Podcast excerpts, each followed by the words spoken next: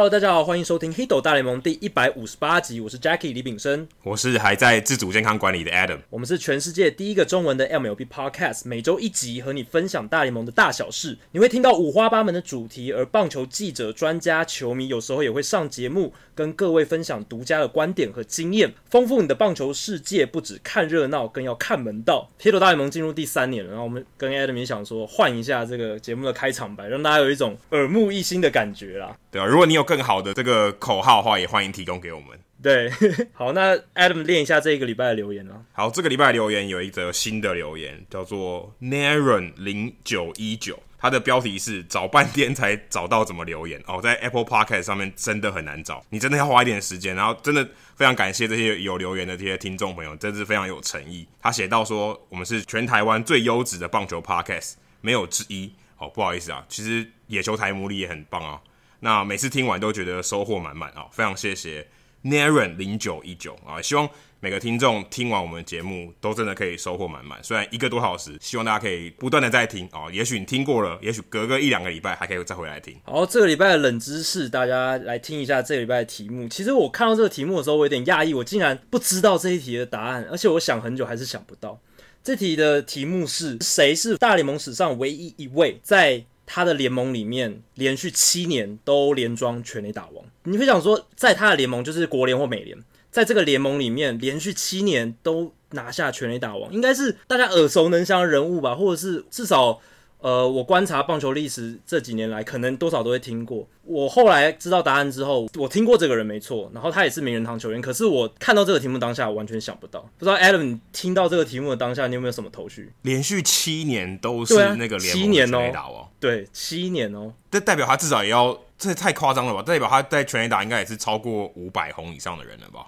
这个我们等答案揭晓的时候再跟大家报告。在这边先提供大家三个提示。然后第一个提示是，他在这七年里面，七年是在他的联盟连庄全垒打王嘛，而且有六年他是领先大联盟，就是有六年他都是大联盟的全垒打王，所以非常厉害，非常主宰。然后呢，在这七年内，他的球队，他所属的球队只有一季的胜率超过五成，所以他。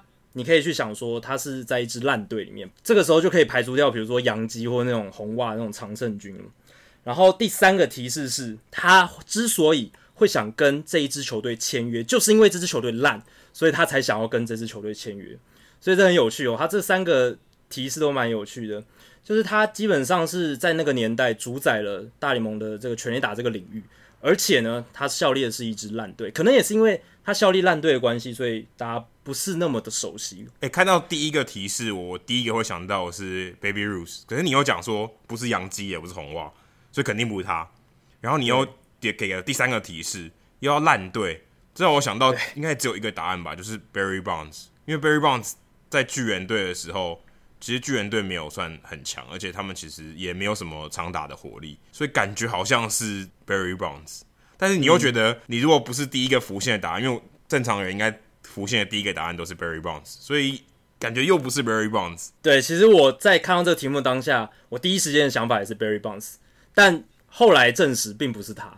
所以各位听众，大家好好想一想，大家可以去查了，大家可以去查查看到底这个人是谁，你应该会蛮出乎意料的。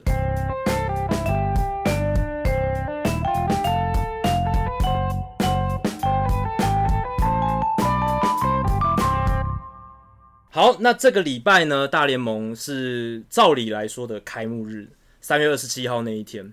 那因为大家都知道疫情的关系，现在美国越来越严重，美国现在已经破十二万例了，好夸张！我记得我们大概三个礼拜前还说五百例，然后十几个人死亡，现在已经十二万例，两千多个人死亡了，所以开幕战还是遥遥无期。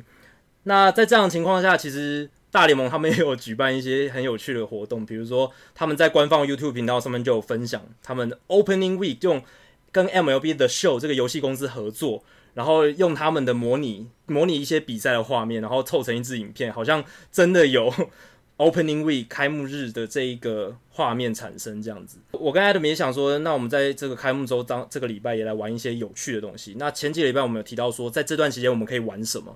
那我们这礼拜就来玩一下 Adam 从美国带回来的棒球卡。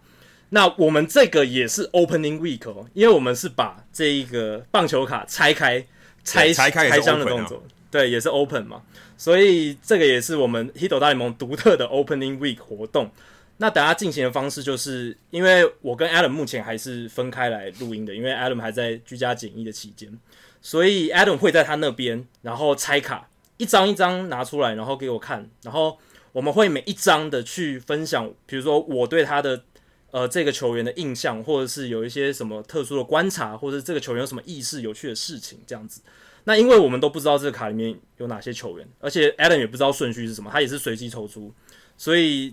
等一下，就来看看会有什么这样的惊喜发生。那我们今天要开的是 Topps 二零二零年系列 Baseball Series One，这算是开幕战的版本吧？就是这个封面套是 P 阿龙手这个版本。那我们今天要开两包棒球卡，那我们要准备来拆卡了。听一下，这是这是球卡包装还没拆开的声音，这就是 Opening 的声音。Opening 的声音，这个一定要有这个像 ASRN 一样。对，有听到吗？大家听到 open 的感觉了吗？对，我们这一包呢有三十四张哦，所以我们大概会有可能会有三十四个球员，或是更少。嗯，好，第一张哇，我们的卡片第一张抽到的就是非常简单的 Jacob deGrom 哦，哦，这个大家都知道，也不用多讲，赛扬奖投手，赛扬奖投手。啊，前几年哎、欸，去年吧，还是前年，二零一八年不到呃十胜就拿上赛扬奖了，非常厉害。对啊，十胜，对，没有错，二零一八年十胜九败，投了两百一十七局。好，接下来第二张，David Bote。David Bote 哦，就是小熊队的多功能内，他算是内野手，但他好像也有守过外野。这个我没有守过外野，对，也有守过外野。他去年应该最印象最深就是炮打 Ryan Madison 那支再见满贯全垒打。对，而且他也跟小熊队签了一张，算是蛮对两边都蛮有利的一张延长合约啦。因为毕竟 David Bote 他也不是什么大物新秀，然后他未来性来讲，可能就是像。这几年应该就是他的巅峰了，所以对他来讲签这张延长合约也是蛮有益处的。接下来是大家认为今年可能会爆发的 Chris Archer 哦，Chris Archer 最有名的就是他光芒跟海盗他们之间那笔交易嘛。那呃，光芒得到 Austin Meadows 跟 Tyler Glasnow，大家都知道。然后这笔交易可能会是后世在讨论的时候史上最一面倒的交易之一啊。对光芒队对啊，而且他在去年哦，居然只缴出三胜九败的成绩，非常非常差，防御率高达五点一九。WAR 值只有零点七而已，因为他以前在光芒队的时候，什么两百局，然后单季两百 K，防御率三点五左右，很强的一个投手。没想到海盗之后变成这样。好，接下来是，哎、欸，这张居然还在红人队时期，但他现在在红袜队了。Jose Peraza 哦，Jose Peraza 他就是防守组的球员啦。那他今年来到红袜，其实某种程度上算是林子伟的竞争对手，因为他就是内野手嘛，然后也是守中线的，所以。算是呃林子伟要竞争的一个对象。好，接下来是教士队的终结者 Kirby Yates。Kirby Yates，他本来只是一个就是大家默默无名的一个中继投手，没想到后来变成终结者之后，尤其在去年在教士队投出非常可怕的成绩，指叉球非常强。然后，接下来是尾鱼先生 Abraham Toro。哦，Toro，Toro 是日文的 Toro 是尾鱼啊，但是其实英文是 Tuna 才对。对，哎、欸，这个很难呢。这个坦白说，我跟他不是很熟。我对他唯一的印象就是我去年播一集好球带，然后哎、欸，应该就是 Justin Verlander 的五万打比赛，然后他是最后一个，好像是制造最后一个出局数的野手，所以我对他这个名字有印象。Abraham Toro。哦，接下来他的名字也不好念哦，啊，就是 Raul Mondesi Jr. 啊，他现在的这个本名应该叫什么？Adalberto Mondesi，对吧？对，因为他老爸的游击手，对他老爸犯法嘛，然后他。可能是因为这样的原因，不太想跟他老爸同名，所以他改了自己的名字。他很酷的是，他二零一五年大联盟生涯初登板就是在世界大赛，这是他我觉得最有特色的地方。而且他前几年本来只是一个完全没有 power 的腿哥，像 Billy Hamilton 那样，但是他这几年呃 power 长出来了，所以变成一个还蛮优秀的打者。对，他一八年在皇家队的时候有十四支全垒打，那一九年有九支全垒打，然后有四十三次盗垒，所以他两季加下来。三十二次盗垒跟四十三次盗垒，总共有七十五次盗垒，非常非常夸张。对啊，就是 power 跟速度的结合都有。就是虽然 power 还没有那么强，可是他很多球探是看好很有潜力的。好，接下来是 Jose Urania 哦，这个吐水哥、金鱼哥，这个应该 Adam 最熟悉了吧？毕竟采访期间他是马林队的投手，脾气蛮火爆的。他现在可能只能当五号先发，原本是马林鱼队的王牌，但是他今年表表现一直不是什么不是很稳定。去年是。四胜十败，非常夸张。但他最令人印象深刻的就是他去砸 Ronald Acuna Jr.，引发这个火爆的场面。对，就是第一球。你要说不是故意的，我现在也不是很相信。哇，接下来这个我还真的不知道是谁哦。这叫 Randy Arozarena。Randy Arozarena。Arozarena，这个名字好难念哦，很难念的一个名字。他现在已经被交易到光芒队了。然后呢，他是去年在季后赛的时候，就是他们红雀队晋级嘛。Mike Shildt 他们总教练在赛后的在对球员讲话的时候有标脏话。哦，就是他录音的吗？对，就是他录音的，就是他录音的，录音的，对，就是他录音的。对对对对，这个算是谢密哥，谢密哥，我从此就记得他这个名字。哇，这个名字真的很难念，这这他的姓氏真的难念，很难。他是古巴人呢，来自哈瓦那的。嗯。诶，接下来几张都是一些球队的卡，再来是道奇队的 Austin Barnes，这算是超级工具人啊！超级工具人，他原本是捕手，但是他也可以守二垒，而且他跟 Realmuto 有点像，他算是运动能力好，然后速度还不错，只是这几年打不太好。他有一年打得非常好，可是这几年衰退蛮多的。对，而且他可能他的位置要被 Will Smith 取代了，所以他捕手的位置可能比较难，然后工具人可能又比不上 Kike Hernandez。或是 Chris Taylor，对啊，所以也蛮可怜的。好，接下来是红人队的火爆哥 Amir Garrett。哦，这个大家一定印象非常深刻，就是去年直接去挑衅对手，然后直接要跟对手干架的这一位，算是现在新的拳击哥吧。继 Jose Bautista 之后，他以前在大学的时候打篮球的，他六尺五寸，他其实双七，在大学的时候还是双七双七球员，然后来到对大联盟以后，他现在是以前有有一阵子当过先发投手，后来改成中，本来是要当先发投手。哎呦，接下来拿到一张闪卡哦，是 Nico Hoerner。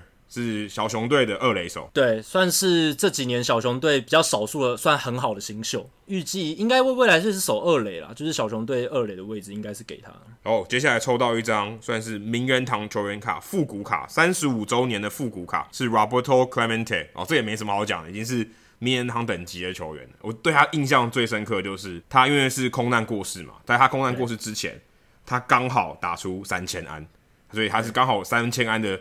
呃，算是俱乐部里面最刚好是三千安的这位选手。对啊，生涯的那个数字非常漂亮，而且我去美国的时候，他的名人堂球衣正好在特价，所以我买了一件，然后现在就挂在我房间的墙上，所以我每天都会看到他的球衣。哦，这边还有一张复古的卡，是 Gleyber Torres。洋基队的算是现在是游击手吧，二游都可以守的 Torres，他那么新也可以复古，这样对 他、这个、很冲突的感觉。这个 Topps 这个二零二零这个 Series 呢，它它里面有几张是比较复古风格的卡片，所以它有一张是用画的，所以这张是一个复古风格用画的卡片这样子。他当初是被拿去交易那个嘛，Aroldis Chapman，结果他现在跟 Aroldis Chapman 同队。好，接下来是双城队，算是最近长出 power 的 Eddie Rosario。我很印象，我有看到，我刚好有看到他大联盟初登板那场比赛，而且他好像就有打全垒打，然后他家人都超兴奋的。那他一开始本来其实三振很多，就偏盲炮，但是后来证明他的击球率够高，所以是一个还蛮不错的炮手。诶、欸，我看他这边后面卡片背后的记录，他在二零一八年的时候，他在双城队是全队安打最多的，一百六十一支，所以他真的打击方面已经不是盲炮等级了，安打还蛮多的。没错。然后接下来是运动家的飘法哥 AJ Park。OK，AJ Park 他是非常备受期待的运动家新秀投手，身身材非常高大，就是很 lanky，就是说就是手长脚长这样子。我第一眼看他印象有点像 Randy Johnson，只是如果他要成绩投的像他 Randy Johnson 的话，这个标准有点太高。对，他六尺七寸诶，非常非常高，六尺七寸比刚刚 Amir Garrett 还高，而且他是二零一六年运动家首轮签下来的。哦，我如果没有记错，我记得。去年呃，运动家把他拉上来的时候，就是把王维忠放释出，就像 DFA 的时候，Andrew Park 没错，算是把王维忠呃在生命中有教会过的一个人。然后接下来这个算我蛮熟的，Sandy Alcantara，现在是马林鱼队的王牌投手。我去年在有就是在离开美国前，有特别去马林鱼球场的球队商店，然后。Alcantara 算是整个球队商店里面的主打星了，因为 马林队没有什么值得期待的球星。那 Alcantara 是年轻的投手，而且投的也不错，所以变成球队力捧的一个对象。但他去年可是联盟的败投王，十四败，投了一百九十七局，投了十四败。不过其实蛮可怜，他算运气蛮悲惨，因为他他的防御率只有三点八八而已。对，非战之罪了，是马林鱼打线太差了。哦，接下来是这个，我也看过他的裸体的 Francisco Lindor。OK，微笑先生啊，这也没什么好介绍的。对啊，可能是大联盟当今可能全世界前三强的游击手。然后接下来是他的同胞，也是波多来自波多黎各的 Jose Berrios。OK，Berrios、okay, 就是变化球轨迹非常强，然后可能可能是目前陈强最喜欢的投手吧。我最近看到他在 Instagram 上面，他还跟 Javier Baez 在波多黎各练球。然后接下来，哇，这个其实我现在也不知道他在哪一队嘞。他这个卡片是勇士队了，Luke Jackson。哦，Luke Jackson 还应该还是在勇士队，还在勇士吗？对，应该还在勇士。然后他本来是要被培植成勇士的终结者的，可是后来还是不太稳，所以后来勇士队不是交易了 Shane Green 还有 Marvin l a n s o n 吗？但是被交易来这几个也都投得抖抖的，所以他们就变成一个 committee 的感觉吧，就是大家轮流上去当终结者的感觉。诶、欸，他去年还有九胜二败，诶，对，以一个后援投手来讲，九胜二败算是蛮可怕的，蛮蛮好的成绩。然后哇，接下来这个我就真的不知道了，牛棚哥 Hansel Robles。天使队的救援投手，现在还在天使队吗？哦？还在啊，他是天使队去年终结者吧？没记错啊，他是去年终结。他对他原本是在大都会，然后他是火球男，他可以飙到一百英里以上，然后被交易到天使之后，因为天使本来牛棚就蛮烂的，然后他就变成了终结者。他在天使队投的还不错。哎、欸，我发现他蛮老的、对，他在大都会投蛮久了。对，他二零零八年就被大都会签了，嗯，所以投了好几年了。从一五年就开始投，投到现在，我我对这个人的名字实在没有什么印象。诶，好险我们有玩这个游戏，不然我真的也想不起来天使队的终结者是谁。好，接下来是白袜队的，之前有曾经三个 Garcia 同场的 Leury Garcia。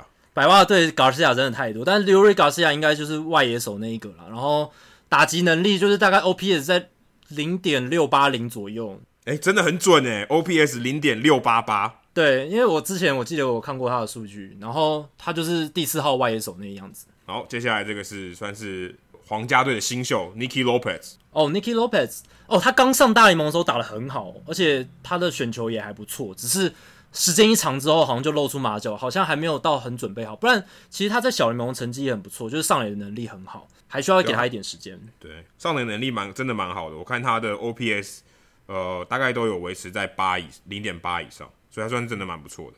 然后二零一九年他在三 A 的时候有到。OPS 有到零点九五七。哦，接下来是国民队的终结者，之前 Jackie 也写过他的文章，Sean Doolittle。哦，Sean Doolittle，他的故事实在太多了，因为他这个人实在是非常个性非常鲜明，而且很敢言，他很喜欢表达自己的立场什么的。然后他现在是国民队终结者嘛，以前在运动家当终结者，我记得有一阵期间他。好像投了四五十次三振都没有保送，非常夸张。他控球能力非常好。他以前在运动家的时候还是一垒手，后来弃打从投，因为打得实在太烂，后来变成呃算是独当一面的终结者。好，接下来是红袜队的 Jackie Bradley Jr.，他在二零一八年的世界大赛表现非常出色嘛，虽然只有在打全垒打，可是就是他的全垒打让红袜拿下那一年的总冠军。好，皇家队的哦，以前曾经是。应该是王建民的队友吧，如果没记错，Ian Kennedy 是他在生涯初期的时候是在洋基队，然后但是他没有待很久，他是到响尾蛇队的时候才爆发，而且我记得有拿下国联胜投王二十一胜，哇，这你也记得？二零一一年的时候二十一胜四败，那一年他投了两百二十二局，诶，现在听起来好像几乎很少投手能够达成，只有 Verlander 等级，而且他都转后援了，所以对他已经转后援，只有六十有六十三场初赛，也投了六十三点一局，所以应该都是后援出。这个初赛了，我已经好久没有听到他的名字了。好，接下来是去年也是大爆发的双城队的 Max Kepler。呃，Kepler 他本来也是有点像 Eddie Rosario，就是好像打击率提升不起来，但是他只要击球率稳定的话，他就是一个还蛮不错的 Power Hitter，而且他是德国出生的。对，这个还蛮特别的，应该是现在大大联盟唯一一个德国出生的球员吧？应该是。而且他不是说只是在那边出生而已，他是在那边长大的，所以这个是就是让他更不凡的地方。好，接下来是有越南姓氏的 Tommy Pham，而且这张卡片还是在光芒队哦，所以这卡片有点旧。但照理来讲，二零二零年他应该要穿着教士队的球衣。Tommy Pham 他其实算是命运多舛了，他在小联盟的时候一直不受重视，然后又眼睛又有一些天生的病变这样子，但是他很厉害的是，他凭着自己的努力打出非常好的成绩。他这几年在不论在红雀还是光芒，他的 WAR 值其实都有到四或五，非常厉害。对啊，而且其实他年纪也算蛮大，他已经三十二岁了。对，他一九八八年生，他很老才获得上大联盟的机会。对，好，接下来是很年轻就上大联盟，得到上大联盟的机会的 Andrew Benintendi。他不用说嘛，他就是大学时期就备受期待，然后进到红袜体系之后，其实在花了一年的时间就上大联盟，速度非常快，非常非常快。再来是现在是张玉成的竞争对手 Cesar Hernandez，对 Cesar Hernandez 现在是张玉成可能是最大眼中钉了。他跟印第安人签一年六百万美金吧，没记错的话，然后他算是还不错的上垒机器。呃，我在追踪的一个专栏作家 Joe Sheehan 就觉得，其实。Cesar Hernandez 可以是林子伟的模板。我写过一篇文章，就是在讲他们两个。其实林子伟跟 Cesar Hernandez 年轻的时候数据其实是很像。我曾经在台去台湾日采访之前，在纽约的路上遇到他，我问他说：“你是不是 Cesar？” 就他不鸟我啊，这么不友善。他可能不想要被认出来吧？但是我一看他就知道，因为他的脸，然后他的身材，我一看就知道是 Sixer Hernandez。OK。而且那一天刚好是大都会对费城人，我特别查了一下，所以的确一一定是他。哦，接下来这个，哎、欸，这个我也真的没有听过这个人名字，我真的对于这种太冷门的球员，我真的没有印象。我我念给你听，叫 Anthony Santander，是这样念吗？哦，Anthony Santander，Santander，他是我连名字都念错。委内瑞拉的啊，然后他是他其实是精英队这几年很重要的外野手。但我会知道他是因为拨好球带的关系，他常常会出现在五大好球里面。他的防守算是很不错，然后他打击能力也还不差，所以这几年他可能会常常就是有机会代表精英队出赛明星赛，我觉得啦，因为精英队没有什么有能力的大联盟选手。对，他去年还有二十轰诶，对啊，可他的 OPS 居然只有零点七七三，算蛮低的。就略高于联盟平均了，还还算可以。好，接下来是最近也有点新闻的这个吹哨者 Mike Fiers，然后这也不用多做介绍了。以他场外的这些贡献来讲，他可能是近代棒球史上最重要的人物之一，在这个作弊猖獗的年代里面。好，接下来我们来开第二包，再听一下这个声音，有感觉兴奋的感觉吗？经过第一轮，大家应该已经非常进入状态了。对对对对对。哦，哎，为什么我们我觉得很很刚好哎，都蛮有梗可以接的。接下来是 作弊哥 Michael Pineda。OK，但是他的作弊不是偷暗号，他是涂松焦油在脖子上，太明目张胆。但其实这是大联盟公开的秘密啊。其实很多投手都会在身体上手某些部位涂就是防晒油之类的，来增加自己的手的触感，或者减少。有些有些投手喜欢滑一点，有些投手喜欢粗糙一点，看他们的情况。最近刚好浩根也有推出这个影片，关于松焦油的影片。其实我觉得佩尼亚达，呃，就是他用松焦油，其实对他来讲还算是有点优势，因为毕竟他的肤色啊，这也不是种族歧视，但是至少他的肤色可以做一些掩护。如果你今天是白人的话，这个其实很容易被看到的。对，好，接下来，耶，说到白人，接下来就是白人了，Andrew Cashner。哦，Andrew Cashner，他其实在生涯早期的时候是一个大物新秀，可是，呃，在教室的时候他一直受伤嘛，然后一直投不出成绩，最后现在就变成一个应该快要被大联盟淘汰了，已经。就是那种边缘四五号线嘛，他的精英队整个被打烂了。哎、欸，接下来我发现一件非常可怕的事情。刚刚 Cashner 完以后，又是 Degrom，Degrom 完以后又是 Boty，Boty 完以后又是 Archer，Archer 完以后又是 Toro，Toro 完以后又是 Mondesi，Mondesi 完以后是 Urania。所以该不会再再来就是之前录，哎、欸，我还是不会念他的名字。同一包。Randy Aaron Arozarena，Arozarena，各位听众跟着 Jackie 念一遍。Arozarena，然后又是他，哎，连续好几张都重复的卡，怎么会那么离谱？好，接下来这个就终于不是重复了。Zach Gallen 之前在马林鱼队的，马林鱼队拿去跟他换 Jace Chisholm。对，然后他到呃响尾蛇嘛，我记得他在响尾蛇投的还算不错，而且其实是蛮被看中的投手，就是响尾蛇的总管 Matt Hazen 会看上他，其实不是没有原因的。哇！哎、欸，这个名字我真的不会念了。这个是算是蓝鸟队的字母哥，Jacob Waguespack，是这样念吗？哦，他是一个后援投手，对不对？对，六十六寸非常高的一个后援投手。对，但我除了他是后援投手以外，完全。不知道他表现的好或坏，或者他有什么特色，这个真的是很冷门的一个投手。哎、欸，他去年还投了七十八局，WAR 值还有零点七哦，还是有点贡献。有贡献的，七十八局算是投的不错。那他 ERA 多少？他 ERA 四点三八。那可能今年如果今年有比赛的话，他要再进步，不然的话，这个成绩蛮危险的。哦，又接下来是一张闪卡，这个闪卡在休赛季也是非常重要的人物，Alex Bregman。Bregman 可以说他重要，也可以说是这个在太空人作弊事件里面的头号人物之一，因为他常常代表球团发言嘛，然后有时候念声明稿的感觉不是让人觉得太讨喜。他居然没有把他在 YouTube 上那么风趣的这个这个态度，然后带到 带到那个道歉的场合，或者感觉悠大家一默，没有，有点可惜。哦，接下来我抽到一张球衣卡，哎，赚翻了！哦、球衣卡，Michael Conforto，哎，Michael Conforto 的球衣卡。对，Conforto 他是也是大学时期非常强的选手，我记得他是呃大学世界大赛的就是强打嘛，然后加入。大都会之后也很快就算是蛮快就升上大联盟，然后一开始的时候其实成绩没有打出来，但是这几年其实有慢慢的就是打出身手了。哦，接下来是 Jackie 很喜欢的 Joey Votto。哦，Votto 其实不用多做介绍嘛，虽然去年打击成绩有所下滑，可是打击机器，尤其是二零一零年代打击机器这个名号当之无愧。接下来是 John Means，算是像精英队的王牌投手了，John Means。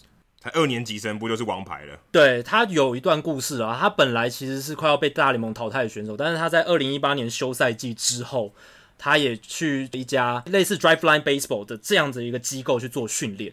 然后就改造自己，然后二零一九年就投出很好的成绩。对，而且他也是去年精英队入选明星赛的球员哦，唯一一个。前对上半季还防御率只有二点五而已，非常厉害。就他原本的球速好像只有大概不到九十英里，但是他去训练机构之后训练一下，就上升到九十三、九十四这样子，所以真的改变很大。对，接下来我抽到一张 bug 卡，这个 bug 卡是因为他是 Adam Jones。OK。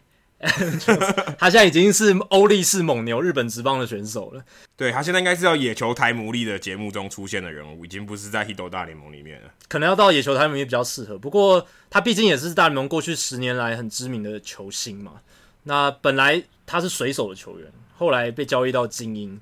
那水手算是我记得好像是换 Eric Berdard 对不对？是换 Berdard。对，好像是。然后接下来是印第安人队的新秀，算是张玉成的好朋友啦，Bobby Bradley。哦，Bobby Bradley。其实我对他的成绩没有什么印象，我只知道他是一个黑人选手，然后胡子留的蛮多的，络腮胡。诶、欸，他去年在大联盟打一支全 A 打，可他在三 A 他打三十二支全 A 打，那也非常非常可怕的。对，但是他的这个 International League 算是打者联盟啊，可是能打三十二支全垒打也非常了不起了。哦，接下来是天使队的投手 Andrew Heaney。哦、uh,，Andrew Heaney 的话，他现在已经算是天使队就是前三号的投手，因为前天使队的先发轮值，我们一直在节目中有提到，其实不是很好。那 Heaney 这几年被他们寄予众望，因为他球速很快。好，接下来又是抽到 AJ Park、Sandy Alcantara，我发现这两包重复的很多诶，很亏诶，是 bug 吗？对啊，很亏诶。对啊，重复的很多诶，欢迎大家如果有兴趣的话，可以来跟我拿。哦，接下来一张，这张不错哦，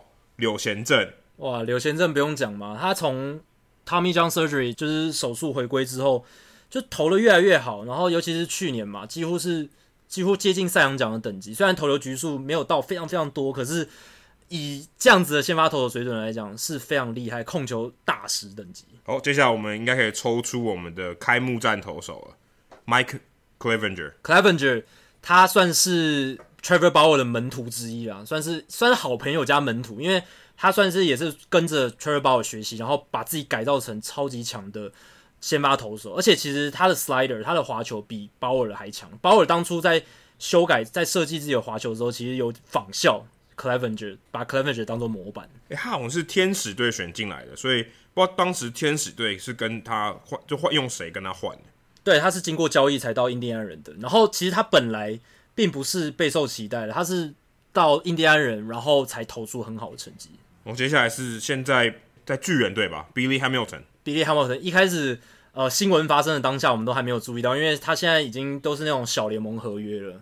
那他本来是当初大家非常期待的腿哥，本来被誉为要重现单季百道就靠他了。可是就是他速度够快，可是上垒次数不够多，上垒能力不够强。接下来是他的前队友 Charlie Culberson，好、哦、算是 Dansby Swanson 的复制人。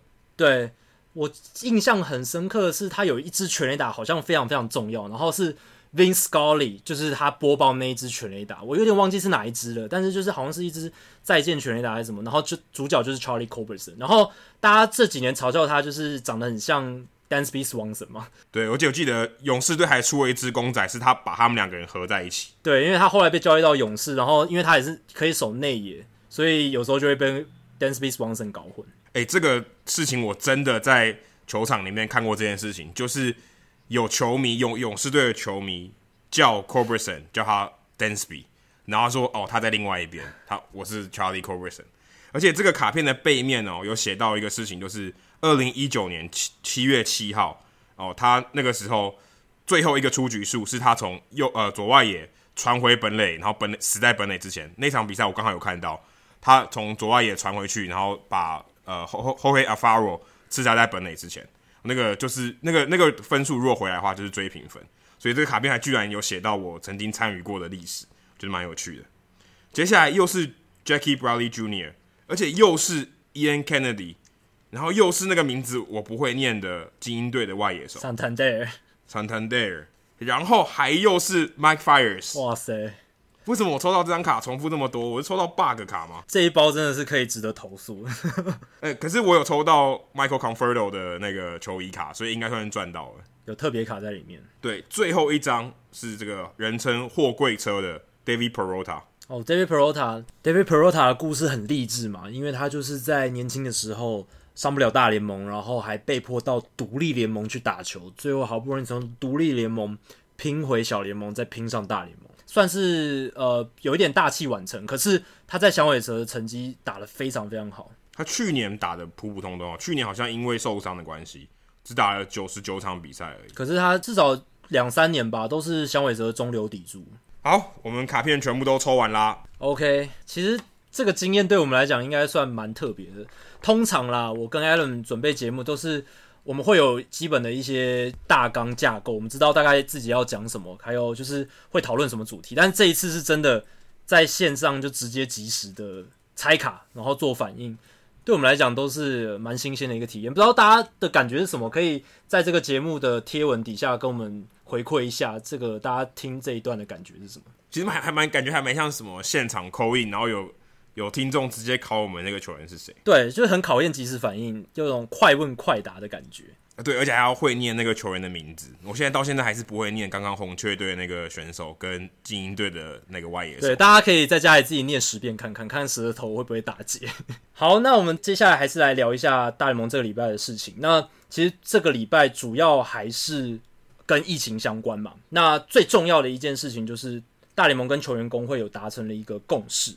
那这个共识里面有非常多的项目，但主要就是针对。诶，球员的福祉还有球团的利益，大家做一个权衡，这是我们前几个礼拜一直在讨论、在做预测的。那现在有一个初步的方案出来，那其里面最重要其实有两个啦，最重要就是关于大联盟球员的薪资，还有大联盟球员的所谓的服务年资这个两个重大议题。那大联盟跟球员工会谈出来的是，无论球季有没有开打，球团都会先提前支付一亿七千万美金的总薪资给球员。一亿七千万美金的总薪资，大概是原本如果照合约走的话，大概只是百分之三、百分之四而已。因为大联盟二零二零年如果照合约走的话，总薪资额是四十五亿美金，大概是四十五亿美金。那在这样的情况下，如果球季完全没有打的话，球团老板只要付一亿七千万美金，那这对他们来讲当然是一个很棒的事情。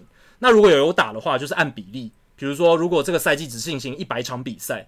那球员的薪资照一百除以一百八十七这个比例去做调整，这样子。诶、欸，是一百八十七还是一百六十二？因为一百八十七是天数嘛，可是一百是场。哦，对，这个这个细节我就不知道。但是就是如果他的服务天数，球员能获得服务天数是一百天的话，如果是用服务天天数来算的话，就是要除一百八十七，除以一百八十七。那如果是像 Adam 讲用比赛来算的话，那可能就是一百要除以，如果是一百场比赛，那就是一百除以一百六十二。可能是这样子的一个情况，对，所以应该是按照服务天数啊，就等于你休假也算。我觉得应该按照服务天数比较合理。那这个是球员做出了让步，大联盟老板做出什么让步呢？他们就是让球员可以获得服务年资这件事情，就是按照二零一九年，二零一九年球员获得多少服务年资，二零二零年直接复制。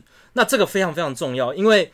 服务年资对球员来讲就是一切，不管是你是要薪资仲裁，还是取得自由球员的资格，这些都非常重要。而且像我们之前有提到的 Trevor Bauer 啦、Mookie Betts 啦、JT Realmuto 啦、Marcus Stroman 这一些人，他们都会如期的成为自由球员。而且这个有推估的数字说，让二零二零年让球员可以获得这些服务年资的话，球员可以得到八亿美金的这个薪水，因为。未来不论是薪资仲裁或者是自由球员，他们能得到合约等等，大概初估是八亿美金，所以这方面来讲算是大联盟老板给出了让步。那这对球员来讲是一个非常大的力度。对啊，有可能 Mookie Betts 真的有可能一场都没有穿的道奇队球衣打例行赛。对对，有可能，这个很有可能的，因为他有可能。哎、欸，可是这个最有趣的是，这个交易还是算、欸，对，啊、对不对？因为对啊，交易还是算，等于我送你一个呃，在春训打的明星球员而已，而且还打一半春训而已。所以，如果道奇队真的这今年没有办法打的话，道奇队真的亏。对啊，而且我们当时不是开始讲说，这一笔交易就是道奇跟红袜这个超大交易，道奇赚翻了，道道奇做的很好，然后结果现在发现好像道奇真的亏惨了，因为 Mookie Betts 可能一场都没打就要变成自由球员，然后他们交易给红袜的 Jeter Downs，因为 Jeter Downs 二零一九年没有在大联盟出赛，所以他二零二零年也不会累积任何的服务年资。所以等于等于说，红袜未来还是可以有完整的这种操控年限，不会受到影响。对，而且如果是道奇队真的也没有拿下世界大赛冠军，他们使用 Mookie Betts 的时间也相对变短了。所以不管怎么样，看起来现在因为已经延后开打了，如果道奇队最后只要他没有拿下世界大赛冠军，他都是一笔超亏的超亏的交易。对啊，真的很衰，我只能说真的很衰。所以在这两边，就是球员的薪资还有球员服务年资都有算处理到了。此外，现在大联盟也已经冻结了球员名单的异动，那包括所谓的调动球员名单啊、交易啊、释出啊、签约啊，或者是安排球员上下大小联盟等等的球员名单异动，在这段期间，在宣布解冻之前都不能够执行这些动作。所以从这个共识生效之后到等大联盟跟球员工会协定出一个解冻日期之前，这中间这段期间是不能做球员名单任何的异动的。那再来就是看说球员选秀还有业余球员这一块。那其实业余选球员这一块，球员的让步非常大，因为这一部分是因为球员工会他们只保护四十人名单里面的球员的利益。那业余球员他们其实是不 care 的，或者是说他们如果要让步的话，一定不会先从大联盟球员让步，一定先从业余球员的权益去做让步。那本来大联盟的球团老板是希望今年干脆整个选秀都不要办，这对他们来讲当然好嘛，他们就不用付钱签新的球员。那球员或者是业余球员角度来讲，他损失非常非常大。大学球员很衰，这些高中快要毕业的球员也很衰，所以他们经过协调之后，协商的结果是选秀还是会举行，一定会举行，然后不会晚于七月底。本来选秀是六月初嘛，那现在是延到最晚不超过七月底。然后呢，选秀轮数可以砍，然后最多可以砍到只剩下五轮，就是不能少于五轮了。但大联盟选秀本来是有四十轮的，所以可以砍掉三十五轮，其实砍掉几乎九成，非常非常多。国际业余选秀签约这个新年度本来是七月初，它也是延期到了明年的最晚可以延到明年一月。所以这些整个规定看下来，其实这些业余球员的利益损失非常大，因为轮数减少的话，其实有很多的问题，因为五轮以后。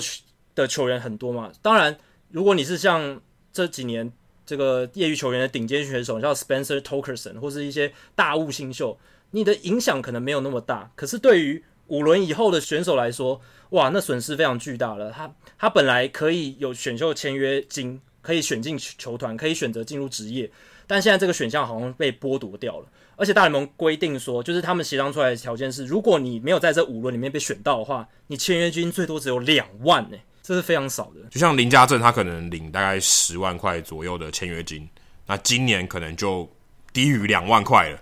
如果按照原本去年的情况，他在第十一轮被选，那今年如果真的最后真的只剩下五轮的话，他就不会被选上了，而且他的签约金肯定也比原本的十万还少，因为他保障你最高不过两万，所以你的这个溢价空间就更低。而且如果你是大四了，你明年就毕业了，应该说今年就毕业了，你明年就是。就已经就就是没有球可以打了嘛，所以你唯一的能够签约的时候就在这里。那而且他们都算是 undrafted，就是选秀会没被选上，所以他的溢价空间就变得很低。所以林家正去年能在选秀会上哦，最后有被选走，然后有被签到，是一件非常非常幸运的事。如果现在事后来看，不然如果你是在五轮之后的球员，你可能真的，如果你今年要加入这个职业球队的话，会变得非常非常辛苦。对啊，因为。像如果按照原本的大联盟选秀制度的话，第一轮到第十轮都有一个签约金的配额的建议嘛，那各队可以去根据这个建议去签球员，而且这些建议金加起来是他们一队一年能够花在选秀上的总配额。那第十轮之后，你如果要付给球员签约金的话，其实你只要不超过十二万五千美金，其实都不会计入这一个签约金配额里面。所以，如果球队给球员的签约金不超过十二万五千元，他们其实可以签几个就签几个。那现在情况不一样，现在是你第五轮以后你没有被选中的球员，你最高的签约金都不能超过两万呢。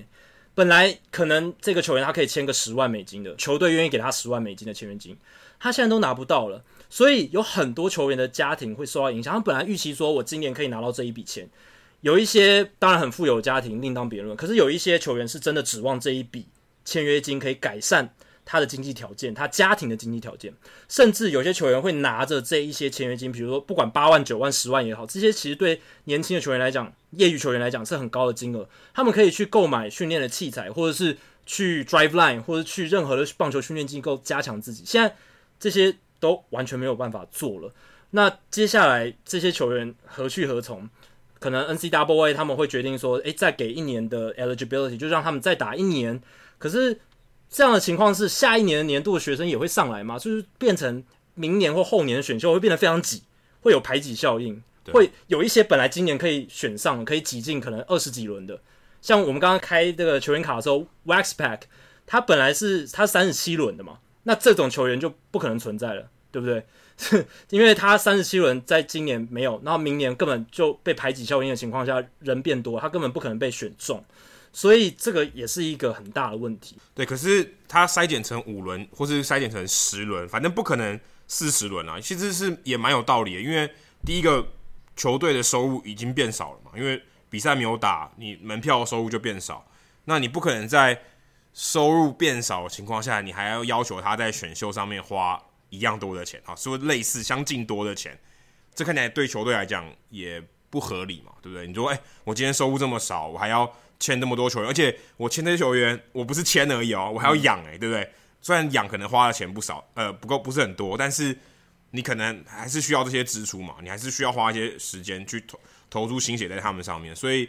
真的是不是因为毕竟没有工作啊？就是假设真的没有球可以打，或是比赛变得很少，可能小联盟比赛也缩减了很多。那你真的需要这么多球员吗？对于球队来讲，其实也是一个问号嘛。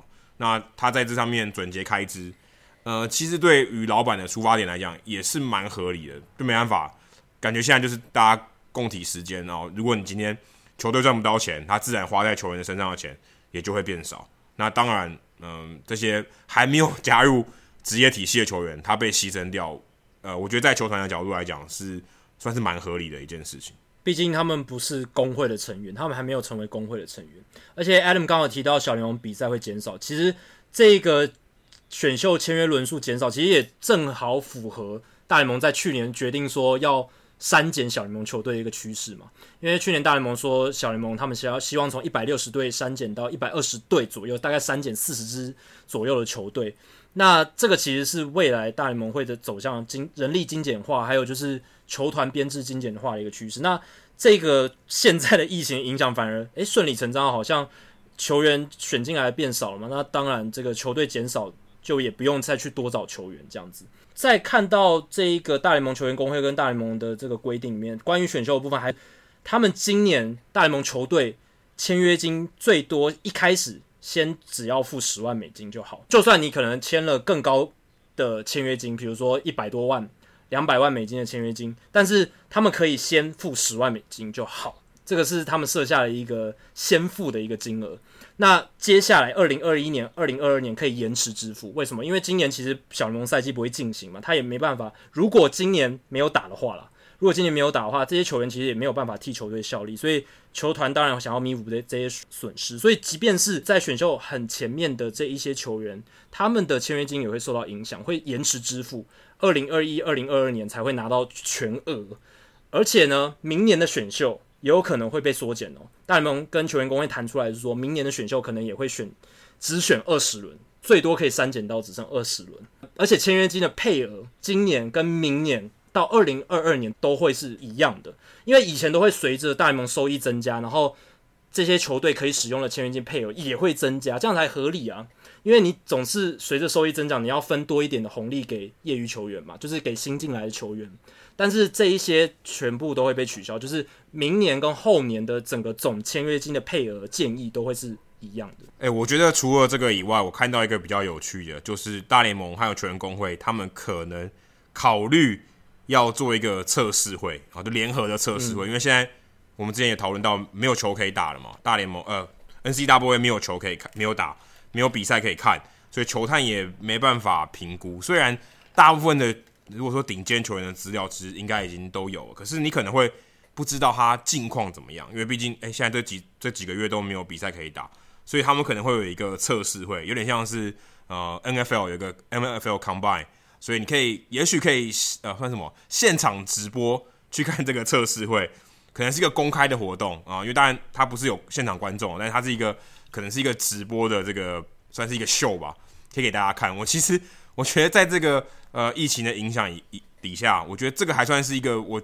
令我觉得还算是蛮正面的一件事情，诶，可以看到一个可能因为疫情发展的而跑出来一个特别的东西。对，其实这个点子蛮有趣的，而且如果到时候大联盟真的要开打的话，也可以把这个活动当做一个开打前的一个行销，一个刺激大家对大联盟赛季回归兴趣的一种方式，我觉得还蛮不错。只是要考虑到是，像办这种 Combine 这种测试会啊，其实会有很多人群聚在一起。那疫情要控制到什么样的程度才能允许这样子的活动举办？这是值得考虑的。因为其实大联盟他们说他们有可能会延期比赛嘛，或者是延后开打。有一个考量点是说，他们有可能会是在没有观众的情况下复打复赛。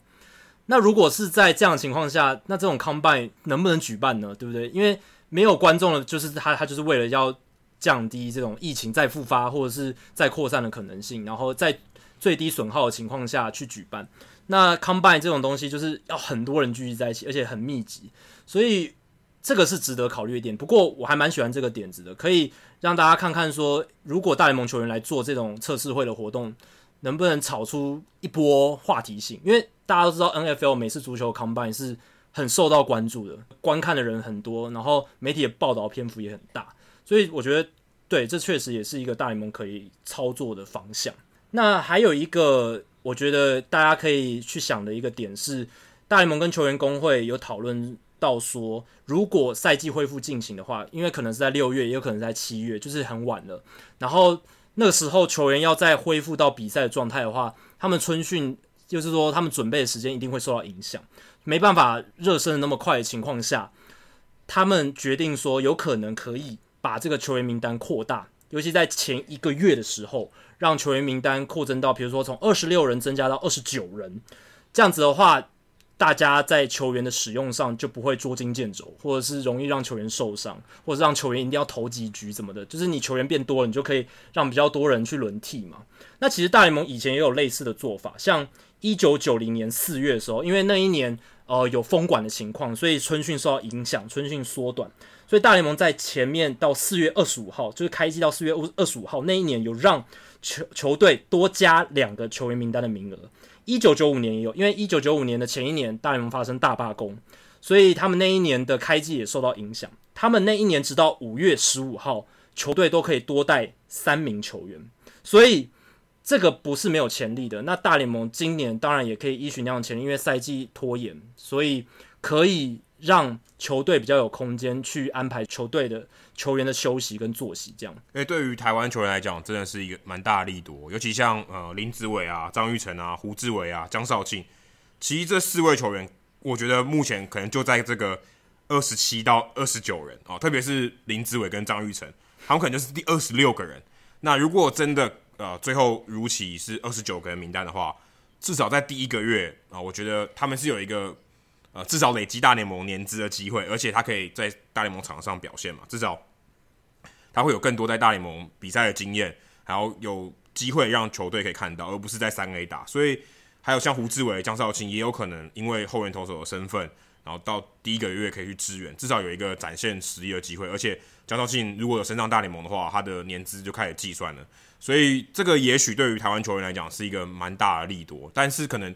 对于还没有打进啊、呃，还没有加入到美国职棒这些可能会被签的大物新秀，对他们来讲，哦，对于台湾球员来讲，可能就是一个比较利空的消息，因为诶，也许签约会到更后面才签，可能花的钱比较少，所以对他们来讲，可能嗯利益上获得的就会比较少，所以也不是对所有台湾球员或对所有呃东亚的球员都有利。但目前看起来，对于国际球员，如果是业余球员来讲，可能就比较吃亏一点。但我们蛮希望可以，如果真的是二十九人的话，第一个月的确是可以看到这四位台湾选手蛮有机会在大联盟的名单里面的。对啊，刚才 Adam 有提到说，呃，球员要争取更多被看到的机会。其实大联盟也有针对这点去思考，因为现在球探其实没有比赛可以看，所以。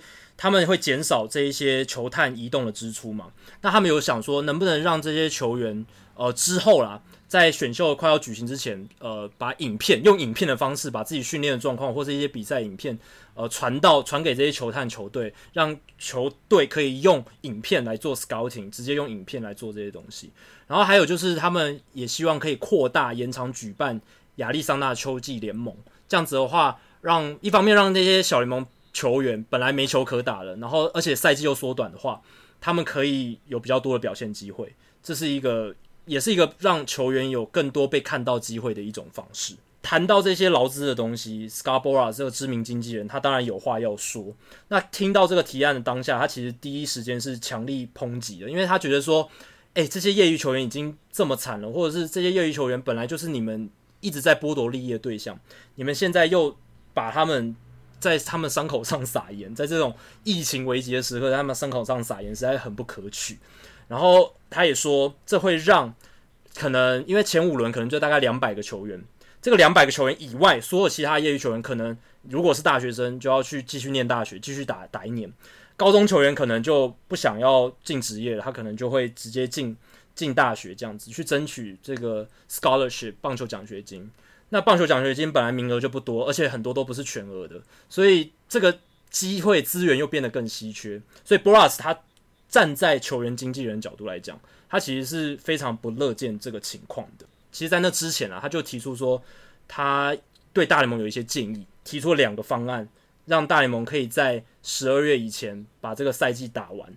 那一个方案是六月一号开打，然后可以打一百六十二场比赛。然后另一个方案是七月一号开打一百四十四场比赛。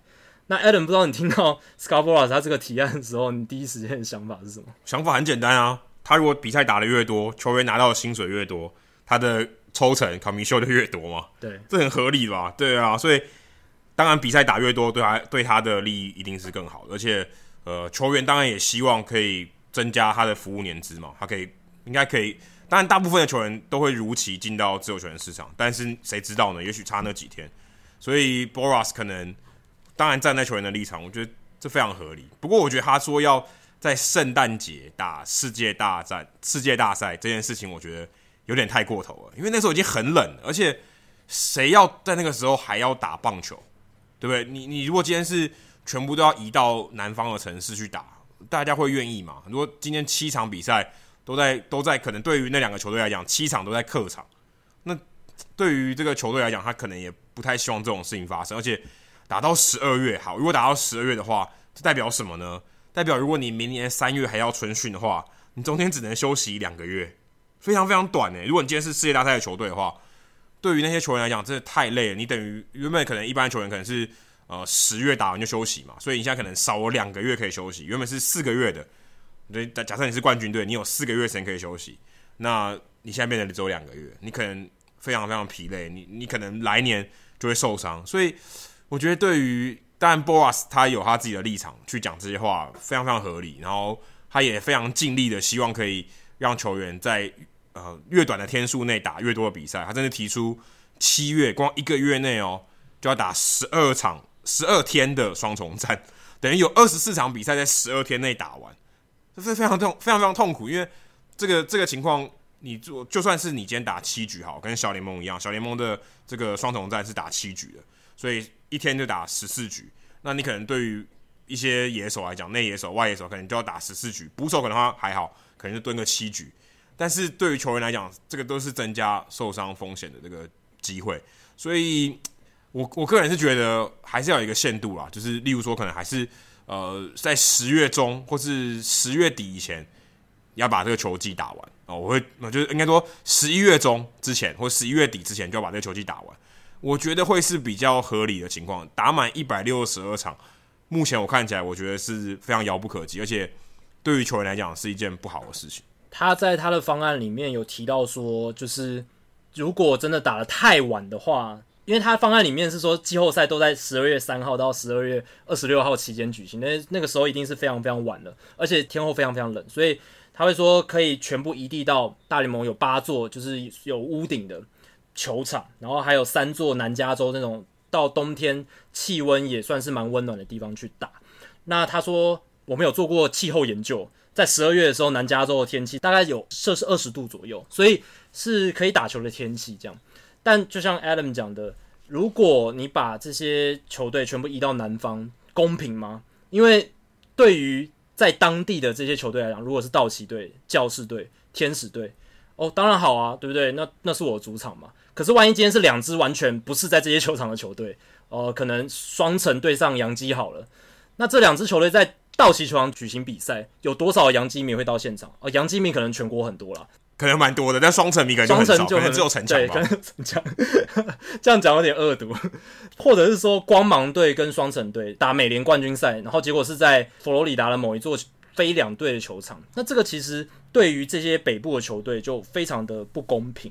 所以之前大联盟有在传说，有些人提出七月一号开打。然后只打八十一场比赛，然后让季后赛能够在合理的时间内举行完，这是我觉得比较合理的方案，比较对球员来讲，对老板来讲都是算是一个折中的办法，不会把球员操到死。那球团老板也还是可以有一定的收益。那球员的薪资就是按照比例嘛，就一半，所以就砍半。那毕竟这是受到天灾人祸、疫情的影响。那这没办法，所以大家去做一个妥协。但我觉得，就像刚刚 Adam 提到的，如果你硬要把一百六十二场比赛塞在从六月一号到整个下半年，那实在是对球员来讲太超太超，而且重点是会影响到下个球季。这个我觉得是 Boras 他最没考虑到的地方，影响到下个球季那个连锁的骨牌效应会非常非常大。对，而且还要打经典赛哦。对啊，经典赛更早哦，三月多就要打了，所以你可能这个提前准备的时间更长。对。对，呃，更短，应该说更短，嗯、对，对不对？你可能如果今天你要打经典赛，很多人想，很多人想打经典赛，那你可能三月中就要打了嘛。你可能二月初就已经开始在某种程度上在春训了，所以你可能比平常还提早半个月。那你时间上，那可能会造成很多人不想打了，对不对？就是哎，我休息不够，我不想要打经典赛。所以对于大联盟方来讲，他一定不乐见，他一定会希望越多明星去打经典赛越好，对，对不对？而且，就算刚刚讲到明星，如果真的七月一号开打，那明星赛还要打吗？因为明星赛七月十几号嘛，所以如果你今天打一打，然后就又明星周、明星赛周休息，这也不合理。所以有可能现在如果是七月开打，甚至甚至可能六月开打好了，最快六月开打的话，明星赛可能也打不成了。对，因为这样很怪嘛，你中间还要休息一个礼拜，你时间已经不是很够了，然后中间还要去打明星赛，那明星赛现在到底是要办还是不要办？现在中中华职棒是说不要办了嘛，但但大联盟还不晓得嘛，对不对？但但如果大联盟决定不要办的话，哇，那道奇队又更亏，因为今年是道奇队要办呢，对不对？他连球场都改建了，我记得好像花了一百个 million 吧，一亿诶，一亿美金去重建那个球场，因为大家知道道奇球场已经是全大联盟第三老的，仅次于 Fenway Park 跟 Wrigley Field，它非常老，老六几年了，然后去改建，呃，虽然他们平常一直都有在整修啦，但是去改建它是一个非常大的工程。那钱都花下去了，那如果今天这个钱花下去，然后明星赛还没有打，可可能也没办法延期嘛，不会延到二零二一年再打，在 LA 再打嘛，肯定都要给下一年的。那这样不是道奇真的亏到爆炸哎、欸？对啊，然后说到关于明星赛的 Athletic 资深记者 Rosenthal 还有 Star Jason Star，他们两个有提出一个办法，就是直接用明星赛开季，如果是。六七月之后才开打的话，其实可以用明星赛当开季，因为其实一九八一年有做过类似的事情。一九八一年上半季打完之后罢工，然后他们下半季就是直接用明星赛开打，然后呢隔天再开始下半季的例行赛，当一个就是算是鸣枪起跑的感觉吧，算是一个操作一个话题，操作一个议题，然后从一开始就刺激球迷，引发他们对大联盟赛事的关注，这是一个办法，只是。衍生的问题就是你要怎么选明星？沿用去年吗？因为你没打比赛，你要怎么选今年的明星？这是一个问题。而且这个明星赛你是要真的算明星赛吗？因为有一些球员的合约里面是有明星赛入选的这个激励条款的。他如果入选明星赛是可以拿钱的，那你这样子的，就是比较特别的筛选方式的话，这些球员还可以拿到钱吗？还是这个条款就暂时不用？这些都是后续衍生的问题。用 MLB 的秀去模拟就好了，看谁到时候是明星球。那大家可能会一直去贿赂 MLB 的秀的这个演算法，给自己比较高的数据之类的。刚刚才提到那个 Scarborough 的提案，其实它有一点我觉得还蛮好的是，是它当然有很多争议，可是它里面提到了一个很好的点，是他觉得世界大赛第三地开打的这一种想法，其实是可以实验看看的。因为大家知道 NFL 在第三地举办。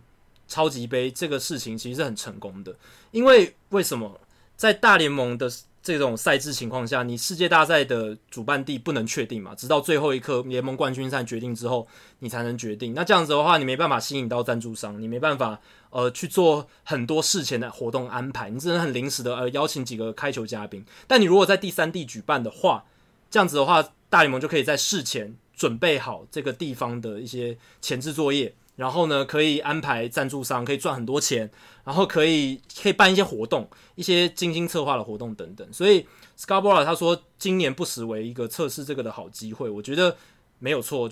哎，可是像这样的话，如果打进世界大赛的球队，他们的获利就会大幅的减少，因为他等于他就没有球球迷进到他们的主场里面，对不对？对。如果今天是第三地的话，假设第三地，然后两队的球迷一样多，哎，那他就亏啦，对不对？他原本可以赚更多的钱，他现在亏大了，对不对？他连周边什么都没办法做，所以其实对于球队来讲，这应该是一个相对比较比较不好的方案吧。那可能第三地的球队会很支持啊。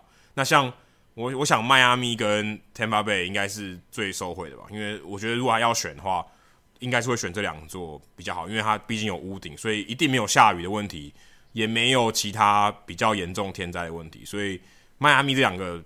球这两个球场应该算是受惠最大的，因为如果你像选加州那几个，当然有可能选呃 LA 的两个，还有教师队的主场 Petco Park，这样也不过就五个而已，其他能选的其实并不多。如果你要选到 Miller Park，虽然有屋顶，可是还是很冷嘛，对，对不对？对于大家来讲，呃，可能去看球也不是很方便，可能冰天雪地的，连移动都有困难了，对不对？下大雪，那对于这些门票的收入来讲，可能就是很大的影响。虽然可能大家。没差，就是很贵的票，大家还是去。但我觉得，对于球团的收益来说，第三地举办，尤其大联盟又不是打一场比赛嘛，不像超级杯或者 NFL 任何的季后赛，每一场比赛都是一战定生死。大联盟至少要打，有当然外卡是打一场，但至少都五战三胜或七战四胜。所以主客场的收益，我觉得应该还是影响蛮大的。那。我不知道哎、欸，这个这个提案目前是还没有确定嘛，对不对？也大家好像也还在讨论，正反意见都有，对，还在讨论阶段。所以呃，我觉得球团方应该会非常不支持这个这个决议的。尤其是就像 Adam 讲的，那些有钱的球队会非常反对吧？因为这如果是小市场球队打进世界大赛，这某种程度上变成变相的收益分享制度。因为对，如果是在道奇球场打，然后都是借出这个场地让他们赚非常非常多的钱，所以。这个是像洋基队老板啊、道奇队老板可能不太会乐见的一个选项啦。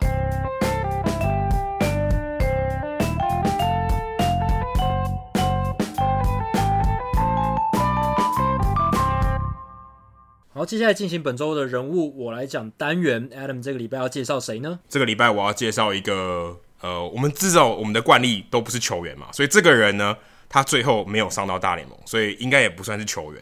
这个人的名字叫做 Hyde Finch，那他的绰号叫 Sid，就是呃，大家有看过《冰原历险记》里面不是有只松鼠嘛，非常偏执的松鼠，它叫 Sid，不过是 S I D。那这个人的绰号是 S I D D，Sid Finch。所以如果在网络上查的话，会查到 Sid Finch 这个人。那这个人是什么来历呢？这个人的这个故事呢，发生在一九八五年，也就是我出生的前一年。那《运动画刊》有一篇非常非常大篇幅的报道，那个篇报道是长达十四页。那之后那一本杂志大概将近不到七，大概六七十页吧。那有十四页的报道来介绍 Finch 这个人。那当时是 George Pimpton 他介绍这个 Finch 这个人。那这个人非常非常的传奇。那个时候呢，一九八五年大都会找来他，那时候他才二十八岁，他六尺四寸，是一个非常非常瘦瘦高高的右投手。但是最特别的是，他号称能投超过一百五十迈，一百五十迈，不是一百迈哦。是一百五十迈，那个报道里面就提到说，他的变速球相当于 Nolan Ryan 的快速球哦，所以就知道这有多快，一百五十迈，人类极限哦，大谷翔平吃药也没有他强啊，一百五十迈。然后那个时候他投球姿势就很怪，很像多米尼加的名将 Juan Marichal。这个你可以看到他脚抬非常非常高，右脚抬非常非常高，然后身体有点往后的这种非常有点怪异的姿势。而且最特别的是，在这个报道的封面哦，就是算是大呃，应该不是封面，它的主图呢是一个他光着右脚，然后左脚还穿着靴子，在雪地里面投球的样子，所以非常非常令人就是令令人觉得很特别。而且这个报道里面还提到说，他当年也有去参加春训啊，虽然春训是他的一个测试会，因为他毕竟没有在呃正式的比赛中投过球，因为他非常非常特别。他来自于英国，而且他其实他不会不太会讲英文，他是算是西藏的喇嘛，但只不过他被呃曾经住过，曾经在英国被领养一阵子，后来还到哈佛去念过很短暂的书，所以他是一个非常非常传奇人物，大家都不知道他到底哪里来的，然后居然还可以投一百五十迈，而且这个报道里面还拍到说，当时的这个大都会的捕手 Ron Reynolds 接完他的球以后，手非常非常痛。还握着他的手说：“哦，这个真的太痛了，我这个受不了。”而且当时他面对的打者 John Christian 说：“他从来没有看过，这辈子从来没有看过这么快的球，咻一声就到了这个捕手手套里面。大家都不知道到底是从哪里来，打哪里来的。结果其实是，结果其实是一个大都会的球探在缅因州发现他，哎，发现这个奇人啊，就把他介绍给球团，然后在春训的时候测试，号称他可以投一百五十迈。”可是他刚刚有提到说他在哈佛念过书，可是记者去哈佛求证说，哎、其实没有这个人，哎、我的注册资料里面没有这个人。可是他却问到有一名他的室友叫 Peterson，而且还有一个他的照片，曾经他有一个法国号摆在他的房间里面，所以好像真的有这个人，但是你又不知道他的身世到底是从哪里来，而且他又不会说英文，他只会说梵文，就是说说西藏的语言，所以。真的是一个非常非常奇特的人，然后长得高高瘦瘦的，可以投超过一百五十迈，所以这个报道就当时引起非常非常大的轰动，而且大都会为了留住他，还当时还请了懂梵语的博士来当做他的翻译，所以可以由此可见，很想要把他签下来。那个时候他其实还没有签约，他就算是到春训来做一个测试。那那时候的这个。当他的翻译的人就怀疑他可能是平常是西藏的喇嘛，后来来到了西方世界，然后才有机会呃被大联盟的球探看到。那其实当时 Finch 本人他其实嗯并不是很想打棒球，虽然他有这个空有球速，可他并不是很想打棒球。那大家都会知道他很喜欢吹法国号，刚刚有提到他在房间里面还摆了一个法国号，还找了一个专门会吹法国号的人来跟他聊天啊，然后希望可以把他签下来，所以。费尽心思想要签下 Finch 这个人，这个报道引起非常非常大的轰动。那但最后呢，Finch 并没有签约，为什么呢？因为其实这是当时《运动画刊》在四月一号时候刊出的一篇假新闻，十四页的假新闻。然后当时的这个联盟主席也被搞了。那这个联盟主席还收到一大堆这个，就当时的这些总教练说：“哎，怎么可能有人丢到一百五十迈？那么你们到底要不要？”这到底有没有规范？他是这他到底从哪里来的？你们有没有一些规范？有没有一些情报可以告诉我？当时的联盟主席也被搞得焦头烂额，算是被整了。那读者也疯狂的写信到《运动画刊》的这杂志社。我看报道里面写说，当时有至少超过两万个信件寄到《运动画刊》，说：“诶，想要知道 Finch 到底是哪里来的？到底有没有跟那个大都会签约？”但结果最后发现是一个愚人节的玩笑。而且我后来在查这个故事的时候，我还发现哦。因为刚刚不讲到还有拍照嘛，就是有真的有这个人嘛。因为当时并不是用画的，是真的有这个人，然后在雪地里面，一只脚光着，一只脚穿着靴子在投球，而且这个人还真的存在。这个人叫做 Joe Burton，他是拍这个照片的人，叫做 Len Stewart 的一个好朋友，这是他摄影师的好朋友，他请他来扮演 Finch 这个虚构的这个人物。然后他们其实在芝加哥里面的 Oak Park 这个地方的雪地里面拍摄，所以。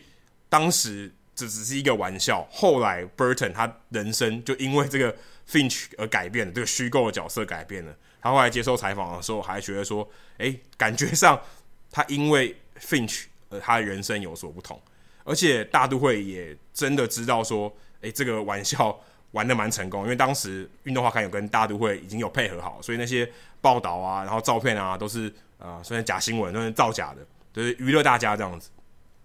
大家都会在二零一五年的时候，在 Brooklyn Cyclone，就是当时的短期 EA 的这个球队，还做了一个那个 Sidd Finch 的摇头娃娃，就是用当年他投球的那个姿势，然后送给大家。所以你可以看到这个愚人节的玩笑，过了三十年，哎，其实还蛮受到欢迎的。大家在这个棒球界的这个文化里面，你提到 Sidd Finch，你就知道哦，是一个愚人节的玩笑。你说这从一九八五年三十五年来。都没有一个愚人节的玩笑开得比这个还成功，所以愚人节快到了嘛，应该就是我们这个节目上线的没几天就是愚人节了啊。今天是三月二十，今天今天是三月二十九号嘛，那再过几天就是愚人节，所以到时候我想台湾的媒体或是美国的媒体也都会怀念 Sidd Finch 这个人当时的这个玩笑话愚人节的人物，但现在好像感觉大联盟或是其他的运动媒体也蛮缺话题的，所以我其实也有点期待。这个愚人节会发生什么？在体坛会发生什么很认真的恶搞的新闻？但其实恶搞归恶搞，那当时运动画刊盖刚刚那个封面照上面呢，哦，就在在这个专呃专题的这个照片上面呢，其实有一个副标题。那副标题的英文我念给大家听，他写到：He's a pitcher, part of Yogi and part of Reckless, impressively liberate from our opulent lifestyle. See deciding about yoga and his future in baseball。把这个所有这这一长段这个话里面呢，你把所有每个字第一个字母都挑出来，你可以得到 Happy April Fool's Day，所以就代表愚人节快乐。他就把它藏在这个副标题里头，所以当时其实运动画刊已经把这个讯息写在它的副标题里面，不过没有任何一个人发现。好，接下来数据单元，前面我们刚刚聊到蛮多选秀。可能会被牺牲的球员，像是如果今年林家正要选的话，他可能就是被牺牲掉的球员。但其实大联盟有很多除了 Mike Piazza 之外，在后段选秀还后来非常表现非常好的球员。对啊，我这个礼拜就是因为在准备的时候看到了，如果你在第五轮之后才会有希望被选中的球员，在今年的利益可能都会被牺牲的时候，我就想到，其实大联盟历史上出现过。非常多在后段选秀才被选中，可是后来成就非常卓著的球员。那在今年的话，这一些球员就会不见了。像其实像现役来讲的话，像 Paul Goldschmidt，他就是他不是前五轮的球员，可是他后来打出非常好的成绩。如果 Paul Goldschmidt 在今年选秀的话，他可能就没办法被选中，这样子那是非常可惜的事情。以数据来讲的话，二零一七年在第五轮之后才被选中的球员，今年就是在二零一九年已经有三个人上大联盟了。然后呢，二零一六年第五轮以后之后才被选中的球员已经有二十七个上大联盟了，包括像红雀队的 Tommy Edman，或者是印第安人队的 Zach Plesac。所以其实这一些五轮以后球员有一些是可以出头，而且表现非常好的。那大家都知道 Mike Piazza 嘛，第六十二轮，一九八八年的时候，然后他生涯产出五十九点六的 WR 值，非常厉害。但还有很多其他的故事，像。第十三轮被选中，到第十三轮才被选中的 Albert Pujols，或许是最成功的，至少是最近这五十年来可能最成功的后段轮次的选秀球员。他被红雀队选中之后，一九九九年那一年选秀，然后后来在大联盟生涯累积了一百的 WAR 值，非常非常高。然后还有像 Wade Boggs，他也是名人堂球员，但是他其实在一九七六年选秀的时候，他是在第七轮才被选中的。但他后来变成三千安的成员，生涯三千零一十支安打，而且他的打击率超高了，三成二八，生涯累积的 WR 是九十一点四，非常夸张。然后甚至包括 Nolan Ryan，他其实在选秀的时候也不是很被看好。他在选秀的时候，一九六五年第十二轮才被选中，可是他后来成为大联盟史上的三振王，五千七百一十四次，生涯 WAR 只有八十一点二。John Smoltz 这个投手够厉害了吧？他是史上唯一一位两百胜、一百次救援成功的投手。但是其实他当年被老虎选中的时候，一九八五年，他是到第二十二轮才被选中，实在很难想象 Smoltz 是到第二十二轮才被选中。而且我记得他好像是有点靠关系才被选中，就他好像好像不是当时老虎队特别要选他，而是用一个非常后面的这个选秀顺位，然后他好像是。爸爸的朋友还是谁在老虎队工作还是什么的，然后最后选了他，因为他是当地人啊，他老虎队球迷，有点走后门的方式，还好不容易在第二十二轮挤进去。诶，结果没想到他完全不是那种靠关系然后没有实力的人，他是既靠关系又有实力，然后最后拿下六十九的 W R 值，非常非常高，也有拿过赛扬奖，而且也是名人堂成员。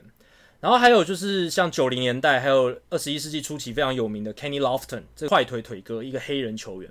他在一九八八年的时候，太空人队选中他是在第十七轮，但是他后来大联盟生涯也是产出了六十八点三的 WAR 值，而且很多人都觉得他可能是近年来这个大联盟名人堂票选里面很大的一颗遗珠，因为其实他上垒率非常高，生涯上垒率三成七二，而且有十五次，呃，他在。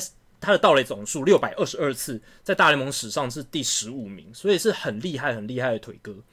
然后还有像 Ryan Sandberg，呃，费城人队在一九七八年的时候选中他，在第二十轮，然后后来变成非常知名的小联盟，呃，小小熊队选手，打了十三个球季的小联盟，呃，在应该说在费城人打十三场比赛之后就被交易到小熊队，然后在小熊队打了非常好的一个生涯，有拿过 MVP。然后还有像 Keith Hernandez。红雀队在一九七一年是第四十二轮才选中他，这几乎是有点像 Mike Piazza 等级。第四十轮以后，现在已经不存在了。然后他后来成为非常优秀的一垒手，有拿过 MVP，然后生涯 WAR 值六十点四，两千两百支以上的安打。